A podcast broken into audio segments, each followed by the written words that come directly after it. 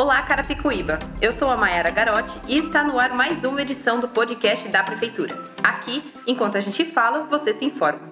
E neste sábado, dia 16, e no próximo dia 23, será realizado na Policlínica, Rua Itajubá, Parque Santa Teresa, das 8 às 17 horas, um mutirão de ações em prol do Outubro Rosa Dentre os serviços oferecidos estão ginecologista, dermatologista, exame de Papa Nicolau, zumba, alongamento, clínico geral e colposcopia, somente em caso de alteração no Papa Nicolau.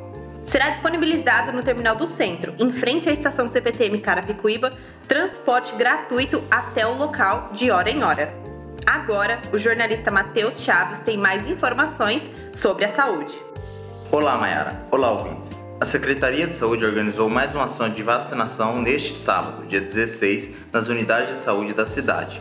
Foi o dia V de multivacinação.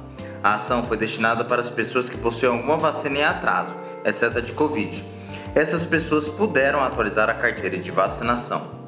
Na área da educação, a Secretaria de Desenvolvimento Econômico, Social e Trabalho vai realizar no dia 6 de novembro o aulão do Enem das 8 às 14 horas, no auditório do Plaza Shopping Carapicuíba, no piso G8, na estrada Ernestina Vieira, número 149, na Vila Dirce.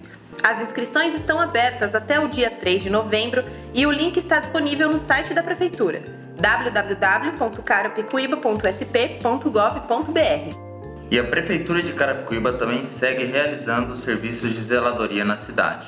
E na última semana, entre diversos locais estiveram na Avenida Marginal do Ribeirão, Parque da Aldeia e Teatro da Aldeia. E no mês de setembro foram realizadas diversas ações ambientais para continuar o avanço por um futuro melhor e mais sustentável em Carapicuíba. Confira os resultados na postagem realizada no Facebook da Prefeitura na última quinta-feira, dia 14. Ótimo, Matheus! E com essas informações, encerro esta edição do podcast da Prefeitura. Aqui, enquanto a gente fala, você se informa.